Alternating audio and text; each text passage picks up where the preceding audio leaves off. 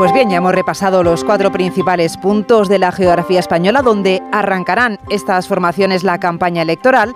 Y ahora, a las siete y media, es momento del análisis, de lo que nos espera estos 15 días, de lo que se juegan los partidos y sus candidatos en las próximas dos semanas.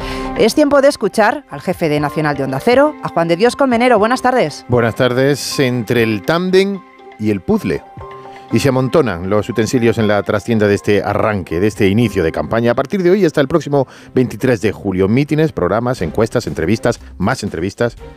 Las mentiras versus los cambios de opinión, los pactos con Bildu, los pactos con Vox, Valencia, Extremadura. ¿Y qué pasa con Navarra en pleno San Fermines? ¿Por qué nadie habla de Navarra? ¿Por qué nadie se chiva de lo que todo el mundo sabe que va a hacer Chivite?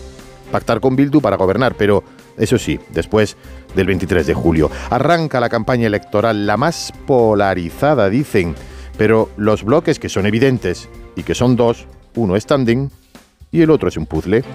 En uno está Partido Popular y Vox, pero en el otro no está solo PSOE y Sumar, el ticket del que presume Pedro Sánchez para gobernar, según todas las encuestas, necesita el apoyo explícito también de Esquerra, de Bildu, de Junts, el partido de Puigdemont, del BNG e incluso de la CUP, el Frankenstein que bautizar a Rubalcaba, pero elevado a la enésima potencia. Se encienden las luces de esta campaña veraniega. Sánchez desde Madrid, pero huyendo casi de los mítines, tendrá pocos. El partido en los territorios está de todo menos movilizado. Sánchez seguirá centrado en una campaña con entrevistas, muchas entrevistas, más entrevistas en medios de comunicación y en el cara a cara también del lunes aquí en A3 Media. Feijó sí quiere pisar calle, pisar el terreno desde su aldea natal esta mañana en Galicia hasta las grandes capitales, empezando esta tarde en Cataluña. Y Yolanda Díaz, que también hará kilómetros buscando espacios y quién sabe si presentando en cada una de las provincias cuestiones diferentes de su programa según el territorio. En Cataluña con la consulta, en Valencia sin molestar a compromiso, en los medios de comunicación aclarando eso